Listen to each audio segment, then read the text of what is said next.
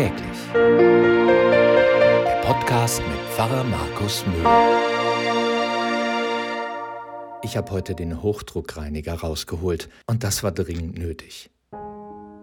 Die Garageneinfahrt musste als erste dran glauben. Da war so viel Moos und Gras zwischen den Steinen, die Arbeit der Natur von ungefähr, na, acht Jahren.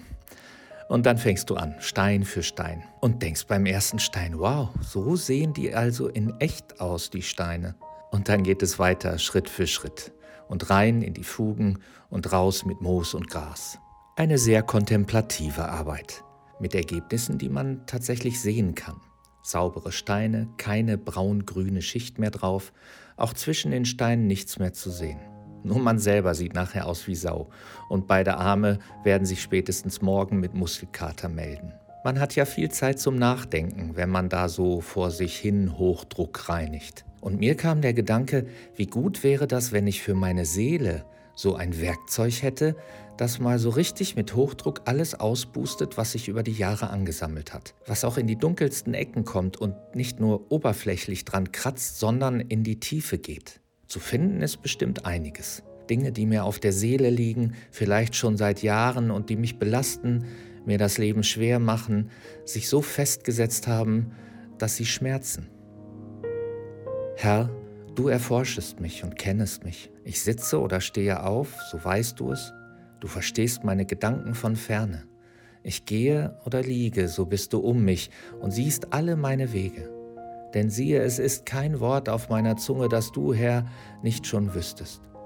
Von allen Seiten umgibst du mich und hältst deine Hand über mir. Wohin soll ich gehen vor deinem Geist und wohin soll ich fliehen vor deinem Angesicht? Führe ich gen Himmel, so bist du da. Bettete ich mich bei den Toten, siehe, so bist du auch da.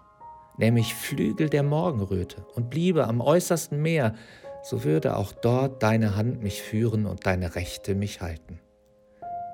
Psalm 139. Wenn du Gott deine Seele öffnest, wenn du ihm Raum gibst, dann kann er aufräumen.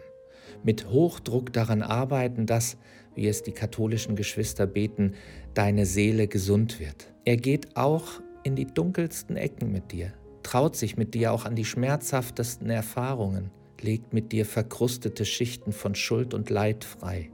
Und davor musst du keine Angst haben, auch wenn es sich vielleicht erstmal bedrohlich anhört, dass dich jemand in und auswendig kennt und du ihm nichts verheimlichen kannst. Aber Gott ist ja einer, der dich liebt. Er will, dass du frei wirst, befreit von allem, was schwer auf dir lastet.